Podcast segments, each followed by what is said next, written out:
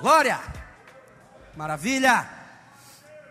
Bom, gente, eu quero dizer que eu estou bastante empolgado, estou bem feliz pelo fato de estar aqui, conhecer mais uma parte do corpo de Cristo que também faz parte da minha família. Eu espero que vocês estejam com o coração aberto, com a mente alerta para receber de Deus. Esse amém está muito fraco, eu vou dizer de novo: está pronto para receber ou não? Amém. Graças a Deus. Mas hoje à noite eu tenho no meu coração de falar sobre um assunto que poderia ser considerado básico, fundamental para a vida cristã. Mas, querendo ou não, acabou se tornando relativamente complexo, por causa das muitas visões ou opiniões, pontos de vista a respeito do assunto. Eu me informei já, perguntei a Daniel se essa igreja era uma igreja renovada, que queria no batismo no Espírito Santo e não falar em línguas. e ele me disse positivamente que essa igreja é cheia do Espírito Santo. Então tá, não vai envergonhar o homem não, tá? Eu quero falar sobre batismo no Espírito Santo. Quantos podem dizer amém? amém. Para os que já são batizados, eu quero que você me ouça com bastante atenção. Por mais que você já tenha sido batizado no Espírito Santo, já tenha experiência contínua de falar em outras línguas, talvez você não saiba como ajudar as pessoas que até hoje têm buscado o batismo no Espírito Santo e não receberam. E a razão pela qual muita gente não recebeu é porque não teve alguém que pregasse corretamente. A fé para se receber o Espírito Santo é consequência de uma pregação que produz essa fé. A fé, ela vem pelo ouvir a palavra de Deus. Amém, gente? Então, aos que já são batizados, essa mensagem com certeza vai te dar base não só a respeito da experiência que você teve, como também vai te ajudar a ajudar outras pessoas. E aos que não foram batizados no Espírito Santo, independente se você é crente há um ano, há dois anos, há um dia, há uma semana, você vai sair daqui hoje à noite cheio do Espírito Santo. Primeira coisa que eu quero dizer, gente, é que o Espírito Santo é uma pessoa, mas além da pessoa que ele é, componente da Trindade, como nós assim compreendemos, ele também traz consigo alguns elementos e benefícios para a vida cristã que não podem ser desprezados. É uma pena que existam muitas igrejas espalhadas por aí afora que se dizem evangélicas, cristãs, mas que desprezam a ideia do batismo no Espírito Santo, ou até igrejas que aceitam o conceito do batismo, mas entendem o batismo no Espírito Santo de uma forma diferente. E acreditam que ser batizado no Espírito Santo é qualquer outra coisa que não tenha ligação com falar em línguas. Mas você vai ver com esses olhos que a terra há de comer, se Jesus não voltar antes, vai sim, viu? Mas você vai ver hoje à noite na sua Bíblia, com seus olhos, que a terra há de comer, que o batismo no Espírito Santo está associado de forma direta e inequívoca com o falar em outras línguas. O falar em outras línguas é um benefício, é um privilégio, é um recurso de Deus para todo aquele que crê. Jesus Cristo deixou isso bem claro. Ele disse em Marcos capítulo 16: estes sinais seguirão aqueles que crerem. Tem alguém que crê hoje à noite aqui? Tem algum crente aqui nesse lugar? Ele diz: vai seguir aquele que, aquele que, diga eu creio, é para mim. O que é que vai seguir os crentes? Entre os sinais está escrito: falarão em outras línguas. Irmãos, o falar em línguas não é, eu disse, não é para que o crente fique se pabulando. Sabe o que é se pabular? Com o meu nordestês vocês vão ficar difícil de entender, né? Se pabular é ficar se amostrando igual um peru, igual um pavão, todo enfeitado, de peito estufado, se achando muita coisa, só porque fala em línguas, querendo se amostrar para os outros. O falar em línguas não é um enfeite a mais na vida do crente. É uma expressão não articulada, porque não é um idioma que nós aprendemos com o nosso intelecto. É uma expressão não articulada, mas que vem de Deus, que traz edificação, poder e sabedoria. Amém, irmãos?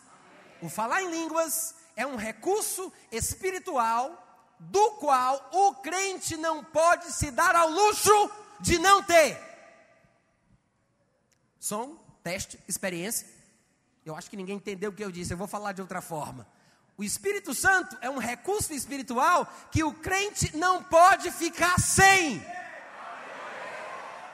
Amém? Primeira coisa, o Espírito Santo, ele foi prometido ao longo de todo o Antigo Testamento. E eu gostaria que você conferisse comigo.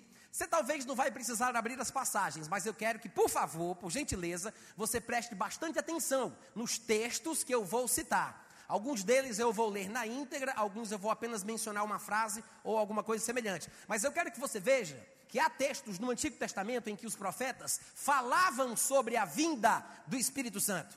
Um dos textos mais populares, mais conhecidos, é Joel, capítulo 2, versículo 28 e 29, inclusive citado parcialmente por Pedro em Atos, capítulo 2, quando explicava o que acontecia com eles por falarem em outras línguas, na ocasião da festa de Pentecostes. Mas Joel 2, 28 e 29 diz assim: Acontecerá depois que derramarei, isso é Deus falando por meio do profeta, tá, gente? Ou poderíamos dizer que é o profeta falando por meio de Deus, vai dar no mesmo, é uma mensagem divina.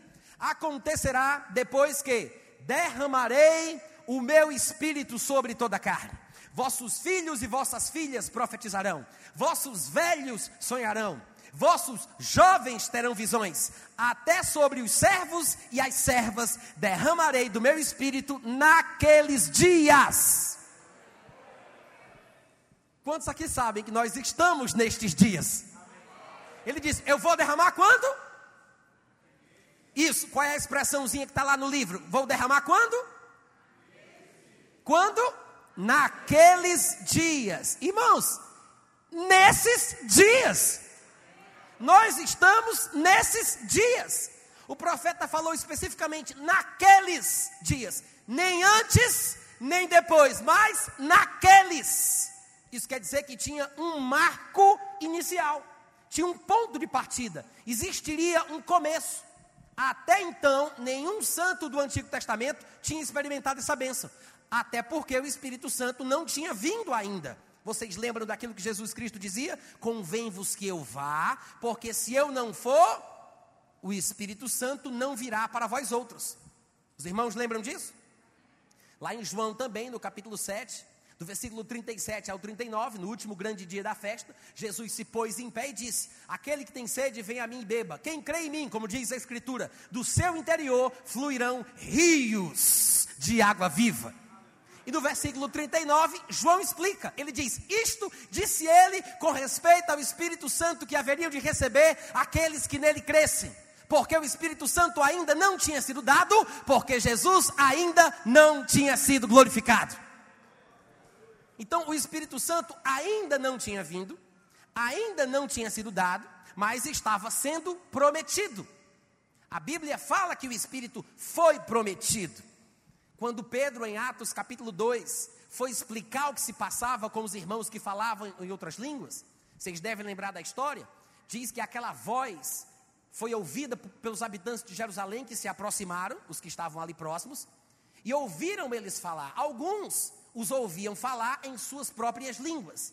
Não vem ao caso se eles falavam sobrenaturalmente no idioma estrangeiro ou se os que ouviram ouviram sobrenaturalmente o sentido das palavras. O fato é que quem falava, falava de forma sobrenatural, não foi uma aprendizagem, eles não falavam idiomas que eles conheciam, mas falavam inspirados pelo Espírito Santo. Posso ter uma amém até aqui?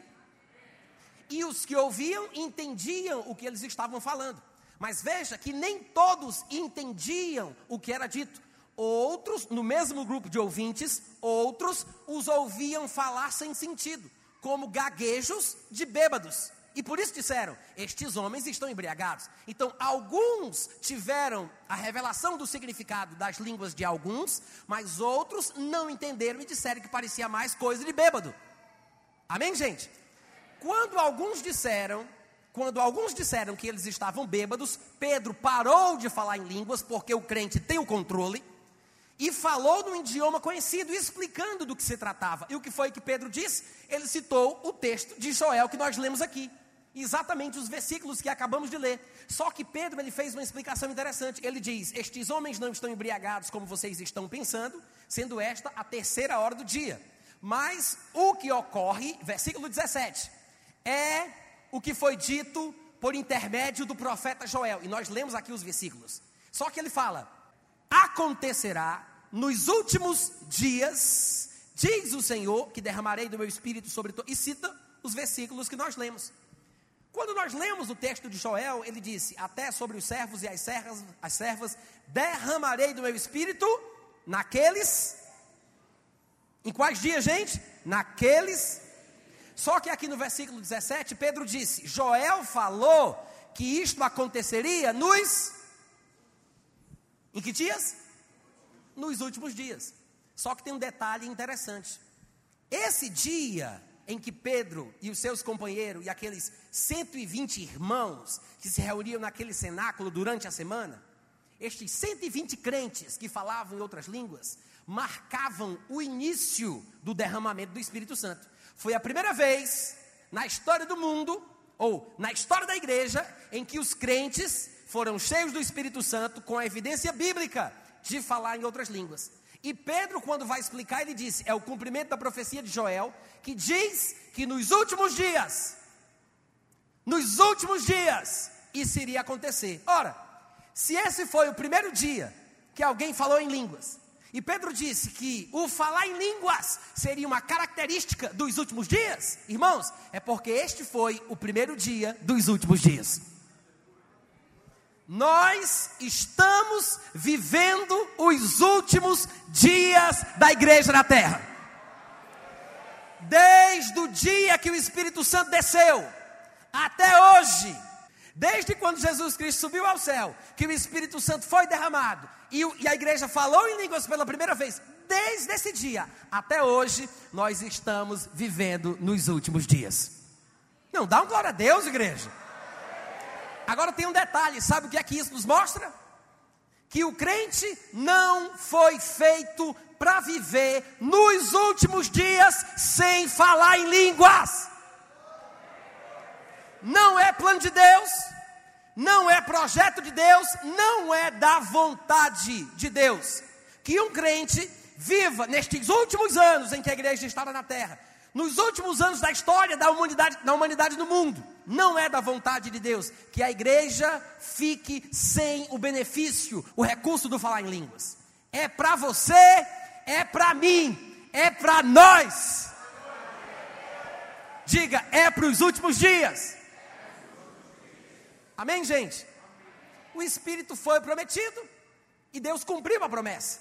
Há inúmeros textos que mostram que Deus tinha prometido esse poder, o Espírito dele, na vida dos seus seguidores. Um outro texto interessante seria Ezequiel 36, 26 e 27, onde o profeta diz: Dar-vos-ei coração novo e porei dentro de vós espírito novo. Isso aqui ele está falando da recriação do espírito humano. Ele diz: Tirarei de vós o coração de pedra e vos darei um coração de carne. É uma representação da situação espiritual do homem. Ele tinha um coração de pedra, ou seja, um espírito insensível, um coração duro, sem vida. Mas ele tiraria o coração de pedra e colocaria um coração de carne, que é o oposto da dureza da pedra, mostrando que Deus mudaria a dureza em flexibilidade. E o coração fica duro quando o sangue, que representa a vida, sai do coração, quando o coração para de bater. Então seria um coração de carne, porque estaria vivo novamente, porque a vida voltaria para o homem. O coração, que é o órgão do corpo que bombeia o sangue pelo nosso organismo, representa o espírito humano. Em 1 Tessalonicenses 5,23, Paulo disse que todo o nosso ser deve, ser deve ser conservado íntegro e irrepreensível para a vinda de nosso Senhor Jesus Cristo. E ele mostra o que é o ser humano completo. Ele diz todo o vosso espírito, alma e corpo. Então ele fala que o coração seria mudado. O que é o coração? É a parte mais importante do nosso ser. É uma linguagem figurativa. Ele usa a expressão coração como figura de linguagem para falar sobre a parte mais importante do nosso ser. Se Deus é espírito e fomos criados à sua imagem e semelhança, numa possível melhor tradução, isso quer dizer que fomos feitos uma duplicata em espécie da categoria de Deus. Isso significa que nós somos seres espirituais, que temos uma alma e moramos dentro de um corpo. Quando a Bíblia fala do coração do homem, como é o órgão mais importante do corpo, quando ele está batendo é porque existe vida, quando o coração para, a vida se foi, então o coração representa o espírito. É por isso que ele diz: Vos darei um espírito novo, tirarei o coração de pedra e vos darei um coração de carne. Mas além, além do transplante espiritual do coração, além dessa mudança espiritual, porque nós já passamos da morte para a vida, fomos tirados do império das trevas para o reino do Filho do seu amor. Já estamos na luz, já nascemos de novo. Mas além do transplante espiritual do coração, além deste espírito novo que Deus nos deu em nosso interior, Ele garantiu uma coisa: porém dentro de vós o meu espírito. E farei que andeis nos meus estatutos, guardeis os meus juízos e os observeis. Ou seja, não tem como, não tem como, presta bem atenção, não tem como andar nos estatutos de Deus, guardar os seus juízos e os observar sem a recriação do espírito humano e o enchimento do Espírito Santo. Não tem como, não dá. Os irmãos entendem o que eu estou falando? Você vai gastar as suas forças, você vai perder o seu tempo. Você precisa nascer de novo, mas tem que ter o batismo no Espírito Santo. Agora, primeiro vem a recriação do coração, a recriação do espírito humano e depois o enchimento do espírito. Porque uma pessoa que não foi transformada não pode receber o Espírito Santo. Jesus Cristo disse isso. O Espírito Santo habita convosco, mas estará em vós. O mundo não pode receber. Então, quando uma pessoa do mundo tem uma primeira experiência com Deus, não é, não é o que nós chamamos de batismo no Espírito Santo. Esta primeira experiência do incrédulo com Deus pode ser o novo nascimento. Subsequentemente, vem o batismo no Espírito Santo, que não precisa ser uma semana depois, dois anos depois, dez anos depois. Mas a pessoa primeiro nasce de novo e depois recebe o Espírito Santo com a evidência bíblica de falar em outras línguas, que também é chamado de batismo no Espírito Santo. Quantos podem dizer amém? amém. Mas primeiro a pessoa nasce de novo, depois ela é cheia. Mas faz parte uma coisa da outra. O mundo não pode receber, mas o crente que já nasceu de novo pode e deve ser cheio do Espírito Santo. É por isso que Jesus disse. É por isso que Jesus disse é preciso que haja uma transformação. Lembra do que ele falou que não dá para tampar buraco de pano velho com um pedaço de tecido novo? E que vinho novo só se conserva em odres novos? Ele está falando sobre um crente que nasce de novo e aí sim pode ser cheio do Espírito Santo. Mas o que é que isso nos mostra? Gente, o Espírito Santo estava sendo prometido o tempo inteiro no Antigo Testamento. Não são as únicas passagens que falam da promessa do Espírito. Há muitos textos no, no Antigo Testamento onde o Espírito Santo é prometido. E não só lá, até no Novo Testamento, esta promessa da vinda do Espírito é mencionada nas epístolas. Jesus toca nesse assunto. Por que, que eu estou querendo mostrar para os irmãos? textos que falam que o Espírito foi prometido, porque isso nos revela que era da vontade de Deus que o crente tivesse o Espírito Santo. Amém, gente? Vocês sabem que tem pai que promete, mas não quer dar o que promete? Quantos aqui sabem que tem muito pai sem vergonha que faz isso? Não, vamos lá, gente. Eu não estou falando de vocês, não. Pode se expressar, por favor. Não tem gente que faz isso? Tem ou não tem? Tem. Mas se Deus promete, como Deus tem palavra, é porque Ele quer dar. Ele quer dar. Está nos planos, faz parte do projeto. Ele tem um objetivo. Deus não promete o que Ele não quer para você. Ele não promete o que ele não quer para você. Se ele prometeu, é porque ele quer gerar expectativa, ele quer gerar uma esperança, ele quer que a gente entenda que ele quer que eu tenha, ele quer que eu busque, ele quer que eu receba. Diga, Deus prometeu. Então é porque ele quer dar, gente. Amém, irmãos? É uma pena que até hoje em dia tem muitos crentes que ficam perdidos nessa questão do recebimento do Espírito Santo do batismo no Espírito Santo. E tem gente que diz: Eu tenho medo de pedir o Espírito Santo a Deus, de buscar o Espírito Santo, de fazer alguma coisa para receber, e sei lá, vir um espírito errado, um espírito diferente, e entrar dentro de mim. tem gente ou não tem que pensa assim, que tem um certo medo? Mas eu me lembro daquilo que Jesus Cristo falou, irmãos. Jesus disse: se um, se um filho pedir ao pai pão, ele vai dar pedra. Se ele pedir ovo, ele vai dar cobra. Se ele pedir peixe, ele vai dar escorpião. Se vocês, pais terrenos, que sois maus, vocês dão coisas boas aos seus filhos, como é que Deus celestial, como é que Deus, o Pai celestial que é bom, vai dar aquilo que é mal? Jesus disse: "O Pai dará o espírito a todos aqueles que lhe pedirem." Uh, glória! Coisas boas e o Espírito Santo. Não tem por que ter medo. Se você nasceu de novo, você está completamente pronto e preparado para receber o Espírito Santo. Ouviu o que eu disse? O mundo não pode receber, mas se você é crente, eu quero que você grite: Eu posso. Não diga, eu posso. O mundo não pode, mas você pode.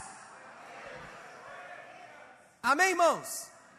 Paulo disse em Efésios capítulo 1, versículo 13: Depois que vocês ouviram a palavra da verdade, o evangelho da vossa salvação, tendo nele também crido, fostes selados com o Santo Espírito da promessa. Uh! Ele disse: depois que vocês ouviram a palavra, o Evangelho, vocês foram selados com o quê? Fomos selados com o quê? O Santo Espírito da promessa. O Espírito é santo, mas ele, ele relembra: esse Espírito Santo era aquele espírito que tinha sido prometido. É por isso que ele usa a expressão o espírito da promessa, a promessa que Deus tinha feito. Em Gálatas 3,14 ele diz: Para que a bênção de Abraão chegasse aos gentios em Jesus Cristo, a fim de que recebêssemos pela fé o Espírito prometido. Na doutrina paulina, na teologia paulina, né, para aqueles que gostam de falar bonito, a gente está vendo que o espírito que fora prometido faz parte dos direitos e privilégios do crente da nova aliança. E Paulo diz: esse espírito tinha sido prometido. E a bênção de Abraão chega aos gentios em Cristo Jesus, a fim de que nós recebamos pela fé o espírito que tinha sido prometido. Até Jesus, em Lucas 24, 49, ele diz: Eis que envio sobre vós a promessa do meu Pai. Por isso, permaneçam na cidade até que do alto sejais revestidos de poder. Quantos aqui lembram que ele estava falando sobre a vinda do Espírito Santo? Quantos aqui lembram disso?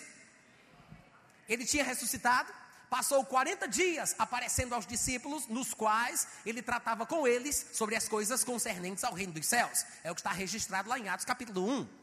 Durante estes dias, ele ensinou muitas coisas, e a Bíblia diz que se lhes abriu o entendimento para compreenderem as Escrituras. Em meio às coisas que Jesus falou nestes 40 dias, ele disse isso, que nós acabamos de ler. Ele disse isso depois, gente, depois de ressuscitado depois de ressuscitado. Ele falou um monte de coisas sobre o Espírito Santo lá em João capítulo 14, lá em João capítulo 16. Tem um, bocado de texto interessante, onde ele mostra a importância, a sua função, o que ele faz, os benefícios, os recursos. Mas ele ressuscita, passa 40 dias com os discípulos, e em meio às coisas que ele diz, ele achou que deveria ser dito. E Lucas achou que deveria ser registrado que o Espírito Santo estava para vir. ele treina os seus discípulos durante três anos e meio. Três anos e meio. Ele fala, ensina, fala, ensina, fala, ensina. Depois de três anos e meio, ele morre, ressuscita, passa 40 dias, aparece a eles e diz: Ó, oh, vocês estão prontos? Vocês estão preparados? Eis que vos envio como meu Pai me enviou. Vocês agora são meus embaixadores, meus representantes. Vocês farão as coisas em meu nome. Eu comecei a fazer e a ensinar, mas vocês vão dar continuidade. Só que ele diz um detalhe: ele diz, só que tem uma coisa, eu não permito que qualquer um de vocês ouse pregar, falar, testemunhar, expulsar demônio, sair de Jerusalém antes, oh glória, antes de ser cheio do Espírito Santo. Eita glória! Ele diz, eu proíbo qualquer um de pregar de falar antes da vinda do Espírito Santo. É por isso que ele diz: permaneçam na cidade até que, diga, até que, uh, glória, até que, permaneça na cidade, até que do alto sejais revestidos de poder.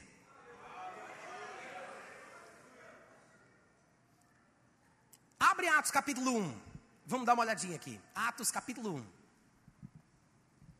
Eu não sei se os irmãos compreendem isso, mas Atos capítulo 1 e Lucas capítulo 24 são ligados entre si. Os irmãos devem saber que Lucas escreveu o evangelho que leva o seu nome e Lucas escreveu o livro de Atos. Ele fala logo no versículo 1 do capítulo 1 do livro de Atos o seguinte: te escrevi o primeiro livro, ó Teófilo, relatando todas as coisas que Jesus começou a fazer e a ensinar. Estas coisas que ele relatou no primeiro livro são exatamente as que nós lemos. Olha aqui para mim, tá? Deixa aberta aí em Atos capítulo 1 e olha para cá. Estas coisas são as que estão registradas no Evangelho de Lucas. Todo mundo está me ouvindo? Olha aqui para mim. Então, é como se fosse uma obra dividida em dois tomos. São dois volumes: o Evangelho e o livro de Atos. Então, antes dele começar o segundo, ele termina o livro de, o livro de Lucas, o Evangelho, e depois, quando ele vai começar, ele é como se fizesse uma espécie de recapitulação. É comum isso. Ele faz um resumo do que ele falou no último capítulo para relembrar o que disse, e aí dá continuidade ao segundo volume da sua obra. Então, aqui no início do capítulo 1, ele, com outras palavras levemente diferentes, ele fala basicamente a mesma coisa que ele deixou registrada no capítulo 24, que é o último capítulo do primeiro volume. Vocês podem dizer amém de vez em quando? Muito obrigado, Deus abençoe a vossa família, tá? Capítulo 1, versículo 2. Ele disse: Escrevi tudo que Jesus começou a fazer e a ensinar, até, até o dia em que, depois de haver dado mandamentos, por intermédio do Espírito Santo aos apóstolos que escolhera, foi elevado às alturas. A estes também Jesus, depois de ter padecido, se apresentou vivo, com muitas provas incontestáveis, aparecendo-lhes durante 40 dias e falando das coisas concernentes ao reino dos céus. Versículo 4: E durante esses dias, os 40, comendo com eles, determinou-lhes, é uma determinação do próprio Jesus Cristo ressurreto, diga aleluia. Determinou-lhes que não se ausentassem de Jerusalém, mas que esperassem a promessa do Pai, a qual, disse Jesus, a qual de mim ouvistes. Porque João, na verdade, batizou na água, mas vocês serão batizados no Espírito Santo. Não muito depois destes dias. Versículo 6. Então, os que estavam reunidos lhe perguntaram: Ah, Senhor, já sei, será este o tempo em que restaures o reino a Israel?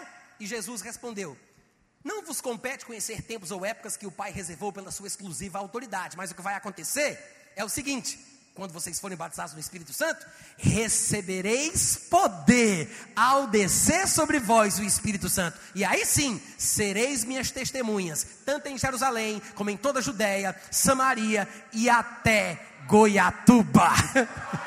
até os confins do mundo até os confins da terra. Amém, gente?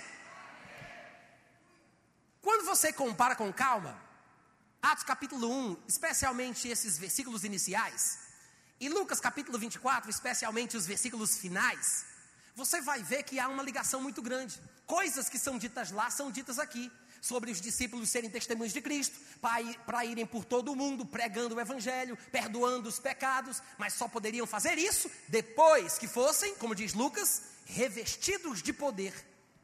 E aqui ele diz: recebereis poder ao descer sobre vós o Espírito Santo. Outra expressão usada é: João batizou na água, mas vocês vão ser batizados no Espírito Santo. Gente, esse Espírito Santo que está sendo mencionado aqui é aquele Espírito do Deus Todo-Poderoso, Criador dos céus e da terra, que tinha sido prometido para ser recebido por todo aquele que crê. A grande promessa que tinha sido feita da vinda do Espírito Santo, do derramamento sobrenatural do Espírito Santo, começou no dia de Pentecostes. O primeiro dia dos últimos dias começou ali.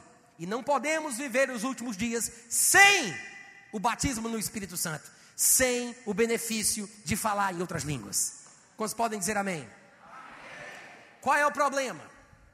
O problema é que, infelizmente, na maioria das comunidades cristãs espalhadas pelo mundo, na maioria, as pessoas recebem o Espírito Santo pela sorte. Eu recebi assim, e muitos amigos meus receberam assim. Ninguém sabe o que é possível ser feito para ajudar alguém a receber. As pessoas não sabem como ministrar o batismo no Espírito Santo na vida dos crentes que precisam. A Bíblia testemunha em diversos lugares que existe uma maneira bíblica para se receber e existe uma maneira bíblica para se ajudar a receber. Eu não sei se os irmãos lembram, mas eu vou citar de có, espero que vocês já tenham lido esse texto para que vocês recordem. Mas lá em Atos, no capítulo 8, a Bíblia fala que alguns irmãos foram abençoados pela pregação de um homem chamado Filipe. Porque Filipe pregava e o povo ouvia a sua palavra, ficava cheio de alegria. Ele conseguia expulsar inúmeros demônios e muitos paralíticos eram curados. Eles receberam a palavra em Samaria, mas ainda não tinham recebido o Espírito Santo. Quantos lembram desse texto? A Bíblia diz que chegou a notícia na igreja de Jerusalém que pessoas em Samaria tinham recebido a palavra, mas ainda não tinham sido batizados no Espírito Santo. Então Pedro e João foram até Samaria, a Bíblia diz, para orarem por eles para que recebessem o Espírito Santo.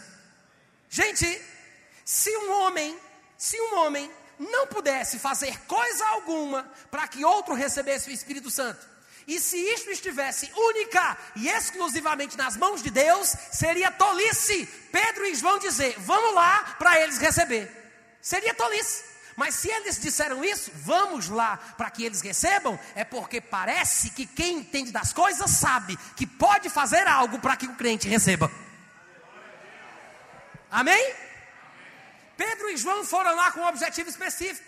Hoje em dia, as pessoas leem esse texto, mas não observam o que está escrito nas entrelinhas. Não observam esse detalhe e pensam o quê? Não, se, se tiver de batizar, Jesus batiza. Se tiver que receber, vai receber. Está na mão de Deus. Não tenho nada a ver com isso, não posso fazer nada. É contigo e Deus, criatura. Muitas vezes é assim que se passa a ideia do batismo no Espírito Santo. E o povo fica perdido. Eu conheço irmãos que passaram sete anos. Não foi sete dias, não, gente.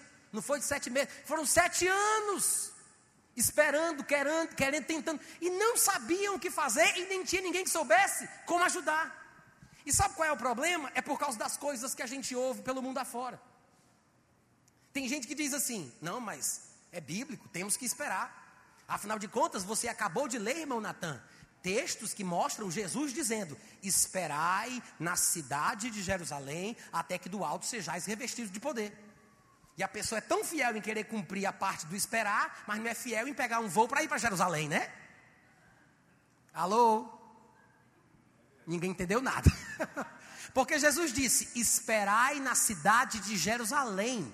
Ele não disse simplesmente esperar, mas tem gente que lê essa parte e diz: Não, eu estou esperando porque Jesus mandou esperar. Mas ele disse para os discípulos esperarem em Jerusalém. Porque você não vai esperar em Jerusalém também? Irmãos, sabe por que, Jesus diz para os discípulos esperarem? Porque o Espírito Santo ainda não tinha sido dado. Abre aí Atos capítulo 2. Atos capítulo 2. Tá, presta atenção. No versículo 4, todos ficaram cheios do Espírito Santo e passaram a falar em outras línguas conforme o Espírito lhes concedia que falassem. Alguns disseram que estavam impressionados. Olha para mim, olha para cá. Alguns disseram que estavam impressionados porque os ouviam falar na sua própria língua as grandezas de Deus. Outros, perto de pessoas que não foram usadas sobrenaturalmente para falar no idioma conhecido, ficavam dizendo que eles estavam bêbados. Então havia uma confusão. Pedro, quando ouviu alguém dizer que eles estavam bêbados, ele fez o quê? Ele parou de falar em línguas e começou a falar numa língua conhecida. E ele começa a discursar no versículo 14. Levantou-se Pedro e disse: Varões judeus e todos os habitantes de Jerusalém, presta atenção agora no que eu vou dizer, né? Tomai, é, é, é, como é que ele diz? Tomai conhecimento disto e atentai nas minhas palavras. Presta atenção agora no que eu vou dizer. Aí começa a falar. Ele vai explicar todo o processo, diz que é o cumprimento da, profe da profecia de Joel sobre o derramamento do Espírito Santo nos últimos dias. Fala, fala, fala da morte de Jesus, que foi sepultado, etc. e tal. Cita profecias de Davi. Quando chega lá no versículo 31, ele diz que Davi, prevendo a ressurreição de Jesus, referia-se a ele, que nem foi deixado na morte, nem o seu corpo experimentou a corrupção. Versículo 32. A este Jesus Deus ressuscitou do que todos nós somos testemunhas. Veja, ele morreu, ressuscitou e foi exaltado. Aí no versículo 33 ele diz: Exaltado, pois, morreu, ressuscitou, foi exaltado. Exaltado, pois, à destra de Deus, tendo recebido do Pai a promessa do Espírito Santo, derramou isto que vedes e ouvis. Lembra que o Espírito tinha sido prometido? Eu citei aqui o texto de João 7, 37 a 39. Eu citei. Talvez alguns de vocês não prestaram atenção porque não leram. E eu queria pedir gentilmente que vocês abrissem comigo no capítulo 7 de João, no versículo especificamente 39. João 7, 39. Do 37 em diante, ele fala sobre o batismo no Espírito. Ele fala: Quem tem sede, vem a mim e beba, como diz a escritura do seu interior, fluirão rios de água viva. E no 39, João explica: Isto, Jesus disse, João 7,39, isto, Jesus disse, com respeito ao Espírito que haviam de receber os que nele crescem. Pois o Espírito, olha bem, até aquele momento não fora dado, não tinha sido dado, fora, né? pretérito mais que perfeito, não tinha sido dado, porque Jesus não havia sido ainda glorificado. João disse, vou repetir, João disse, Jesus estava falando do Espírito que haviam de receber os que nele crescem, pois o Espírito até aquele momento não tinha sido dado, porque Jesus ainda não tinha sido glorificado. O que foi que a gente leu em Atos 2,33? Ele morreu, foi ressuscitado, exaltado, pois, a destra de Deus, recebeu a promessa do Espírito e derramou isto que vede e ouvis. Enquanto Jesus não foi exaltado, Enquanto Jesus não tinha sido glorificado, o Espírito Santo não tinha sido dado. É por isso, gente, que depois que ele ressuscita dentre os mortos, ele diz: Ó, oh, negócio é o seguinte, vocês vão esperar uma coisinha só. Lembra que lá em Atos capítulo 1 ele disse: João, na verdade, batizou em água, mas vós sereis batizados no Espírito Santo. Não muito depois destes dias? Sabe que não muito é a mesma coisa de pouco? Quantos aqui sabem que não muito é a mesma coisa que pouco? Não muito é pouco. E pouco na Bíblia é sete, oito ou nove. Porque está escrito lá em Pedro que poucas almas foram salvas na época de Noé, a saber, oito pessoas. Então, pouco na Bíblia é mais ou menos sete, oito ou nove. Irmãos, se Jesus disse, vocês vão ser batizados no Espírito Santo, não muito, ou seja, poucos dias depois, não pode ter sido mais do que sete, oito ou nove. Não pode. E o bom é que a Bíblia registra tudo. Todas as coisas na Bíblia são registradas tintim por tintim. E por causa disso, tem como a gente saber quantos dias os discípulos esperaram para receber o Espírito Santo. Quem quer contar comigo? Não, eu quero ver mão levantada. Quem quer contar comigo? Pronto. Perguntas simples com respostas simples. Que dia Jesus Cristo morreu e foi crucificado? Que festa dos judeus? Vamos lá, gente. Em que festa Jesus Cristo foi crucificado? Na Páscoa. Pode dizer sem medo, é isso mesmo. Qual foi o dia que ele foi crucificado? Que dia? Páscoa. Qual foi o dia em que o Espírito Santo foi derramado e que pela primeira vez alguém falou em línguas? Foi em que festa dos judeus? Como é o nome da festa? Quem é o crente sabido que sabe o que significa a palavra Pentecostes? Vou fazer uma pergunta melhor. Qual é o crente sabido que sabe quantos dias são Da Páscoa para o Pentecostes? 50 dias. Quantos dias? A palavra Pentecostes, inclusive, faz lembrança ao número 50, né? Pentecostes é uma festa dos judeus que acontece exatamente, cinco, contado, viu gente? 50 dias depois da Páscoa. Ora, se Jesus morre na Páscoa e no Pentecostes o Espírito Santo veio, vamos calcular. Acabamos de ler em Atos capítulo 1 que depois que ele ressuscitou, ele apareceu aos discípulos com muitas provas incontestáveis, tratando com eles sobre as coisas concernentes ao reino dos céus. Por quantos dias? Quantos dias? 40 dias. Então 50 menos 40. Quantos? 10. Tá, ele morreu na Páscoa, mas ele ficou três dias no ventre da terra. 10 menos 3. 10 menos 3? Quantos dias eles esperaram? Sete, não muito depois. Os únicos, presta bem atenção no que eu estou falando aqui. Os únicos na Bíblia, os únicos que foram instruídos a esperar a vinda do Espírito Santo, esperaram sete dias. Por que, que tiveram que esperar? Porque Jesus não tinha sido ainda glorificado. Ele acabara de ressuscitar, estava aparecendo aos discípulos em 40 dias, ele ia subir. Quando ele subisse, se assentasse à destra da majestade nas alturas e fosse glorificado, receberia a promessa do Espírito e derramaria isso. Ro, raça, tracla, prato, derramaria isso, isso. Gente, o Espírito Santo já veio. O Espírito Santo já está aqui. Alguém pode me perguntar: o que é que falta, Natan, para eu receber? Fé. Tudo de Deus se recebe pela fé. A coisa mais importante, que é o novo nascimento, que é ter o coração recriado, a gente recebe pela fé. Agora, só que tem um detalhe: a fé não é uma coisa mágica que cai sobre a cabeça de alguns e não cai sobre a cabeça de outros, não, viu, gente? A fé é uma força espiritual divina concedida ao homem que vem, diga, vem, diga, que vem, que vem pelo ouvir a palavra de Deus. Diga, a fé vem. Não diga, a fé vem à medida que você me ouve pregar sobre o batismo no Espírito Santo, fé para receber o Espírito Santo vai para o teu coração. Quando você ouve um pregador falar sobre cura divina, a fé para a cura divina vem para o seu coração. Quando você ouve alguém pregar sobre Jesus Cristo, como plano de resgate para a vida do homem, a fé vai para o teu coração. A fé específica para o que você precisa vai para o coração daquele que ouve de bom grado. E eu não estou dizendo isso apenas como uma especulação filosófica, tá, gente?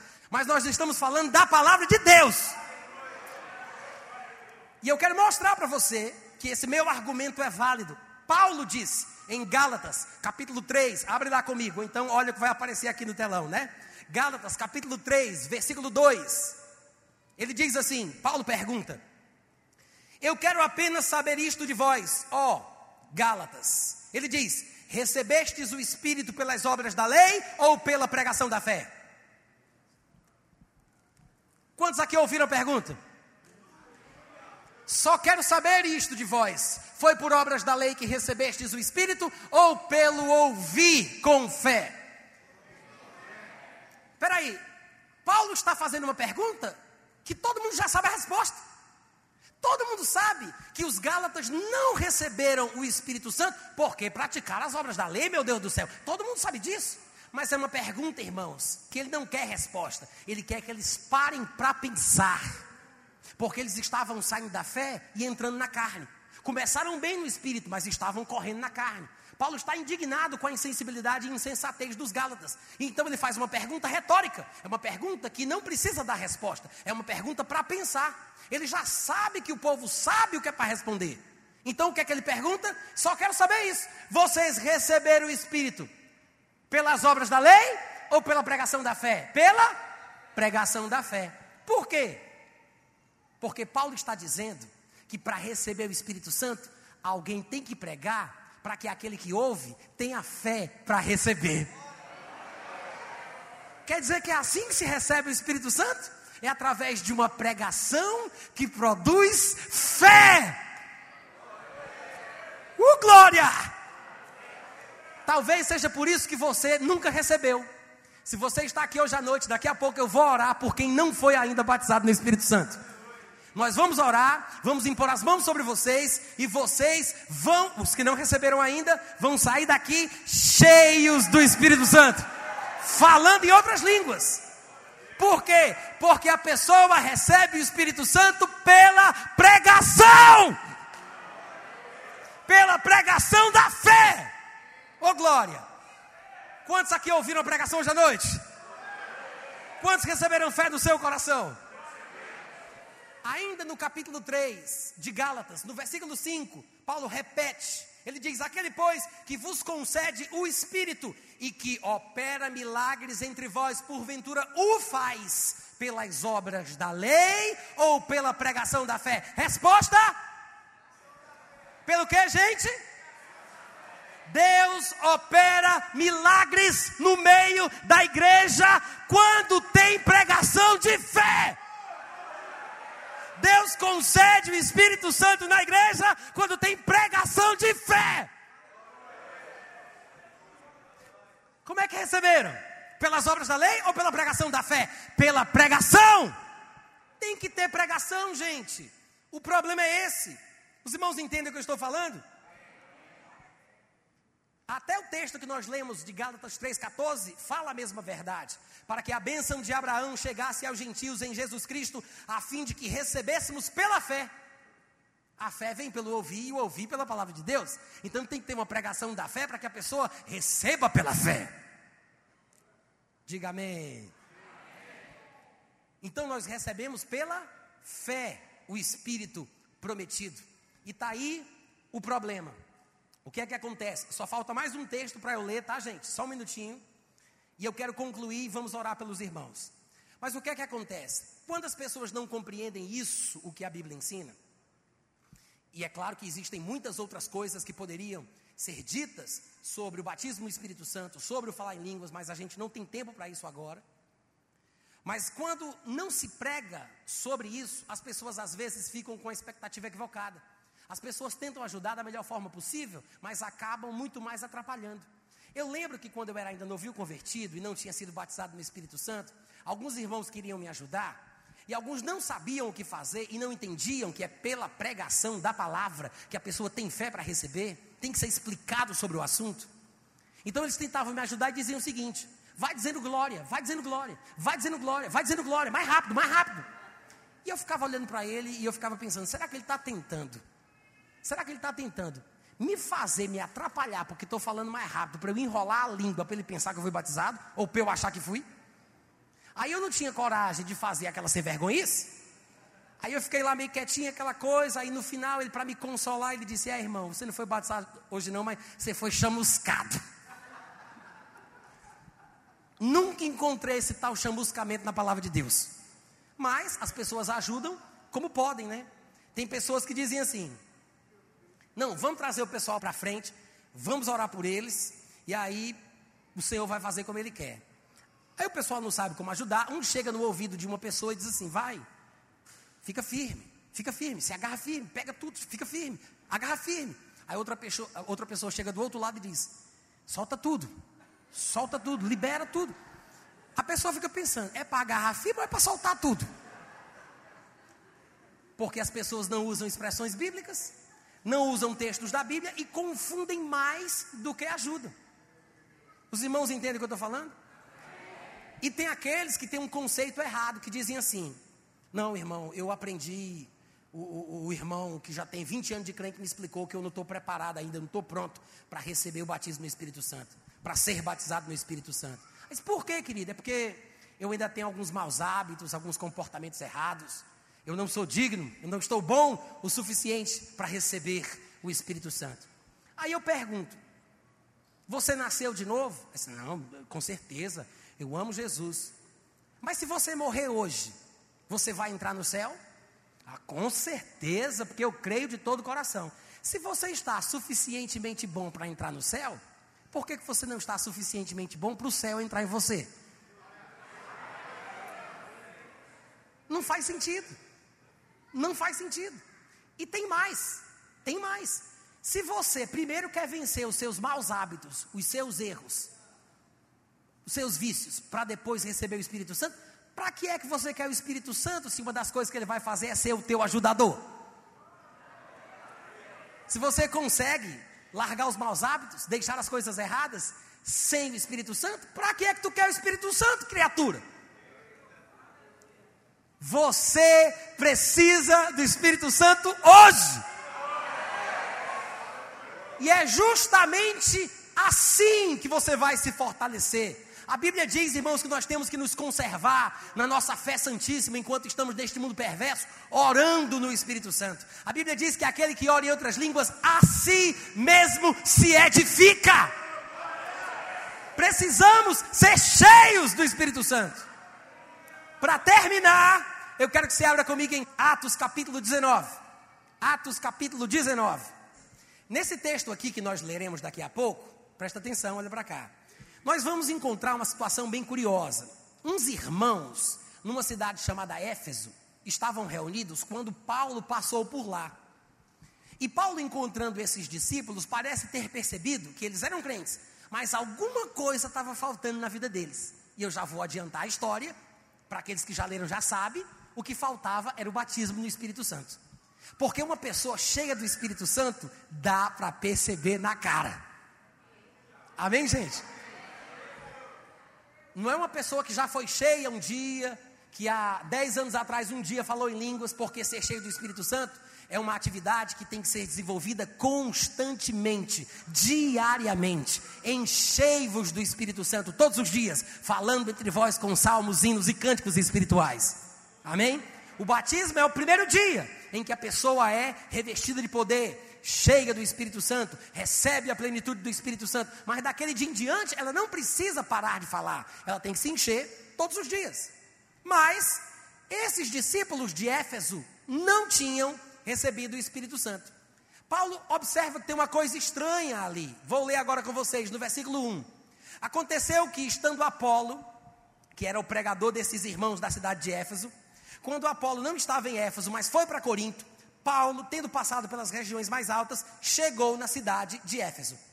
Achando ali alguns discípulos que estavam sendo instruídos por Apolo, perguntou-lhes, porque achou alguma coisa estranha. Deixa eu perguntar aqui um negócio para vocês, gente. Vocês já receberam o Espírito Santo quando vocês creram?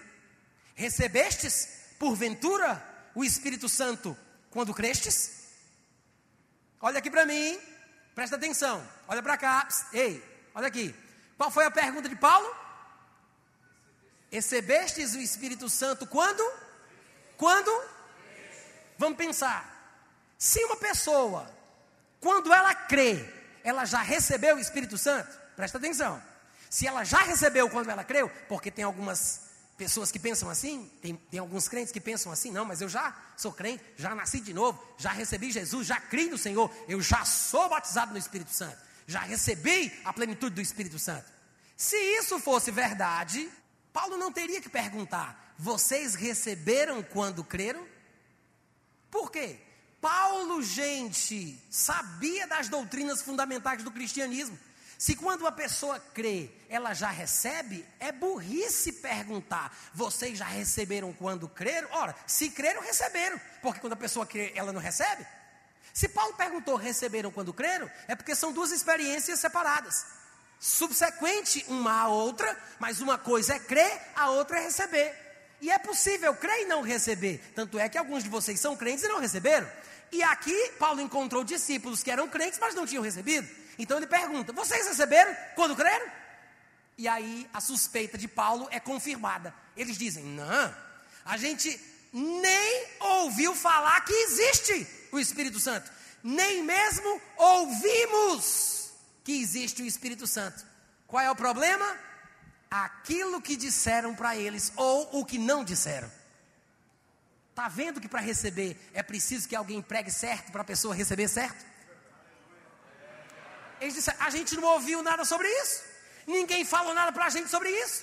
Aí Paulo perguntou: Ué, e vocês foram batizados em quê, pelo amor de Deus? Versículo 3: Em que, pois, fostes batizados? Para Paulo, para Paulo, não ser batizado no Espírito Santo é uma falta gravíssima. Não é possível que uma pessoa seja crente e não seja batizado no Espírito Santo. Tanto é que ele disse: E vocês foram batizados em quê, pelo amor de Deus? Não tem sentido. Um cara ser crente e não ser batizado no Espírito Santo. Aí eles explicam: Ué, nós, versículo 4. Não, desculpa, versículo 3. Fomos batizados no batismo de João. O batismo de arrependimento para a remissão de pecados, mas era limitado, não era tudo. Por causa disso, Paulo explicando para eles corretamente o caminho do Senhor, diz então no versículo 4 que ele disse: João, na verdade, realizou o batismo de arrependimento, dizendo ao povo que cresce naquele que vinha depois dele, a saber que é Jesus, que é o que batiza com o Espírito Santo e com fogo. Quando eles ouviram isto, e claro que aqui está de forma resumida, não foi tudo que Paulo disse, ele deve ter falado muitas outras coisas que não foram colocadas aqui, mas Paulo explicou a importância do batismo no Espírito Santo. Quando eles ouviram isso, quando eles ouviram a explicação, a pregação de Paulo, aí sim foram batizados no nome do Senhor Jesus e, impondo-lhes Paulo as mãos, veio sobre eles o Espírito Santo e tanto falavam em línguas como profetizavam. Já de cara, já começou profetizando. Só precisava de quê? Explicação, gente. Alguém que soubesse um pouco mais para explicar melhor. Sabe por que, que eles não tinham sido batizados ainda? Até esse dia? porque estavam sendo instruídos por uma pessoa que não entendia como ajudar os outros. Ele não compreendia o batismo no Espírito Santo. Ele estava limitado em sua compreensão. Como é que a gente sabe disso? Porque se a gente olhar os versículos finais do capítulo 18, você vai ver o seguinte, lá no versículo 24, capítulo 18. Nesse meio tempo chegou a Éfeso um judeu natural de Alexandria chamado Apolo. Lembra que lá no versículo 1 do capítulo 19 esse Apolo foi mencionado? que Apolo tinha saído da cidade de Éfeso e estava lá em Corinto. E nesse tempo da viagem de Apolo, Paulo passou por lá, pois está aqui falando sobre Apolo na cidade de Éfeso. Olha o que diz mais. Ele era, versículo 24, ele era eloquente, poderoso nas escrituras, 25, era instruído no caminho do Senhor, era fervoroso de espírito. Ele falava e ensinava com precisão a respeito de Jesus, mas conhecia só o batismo de João.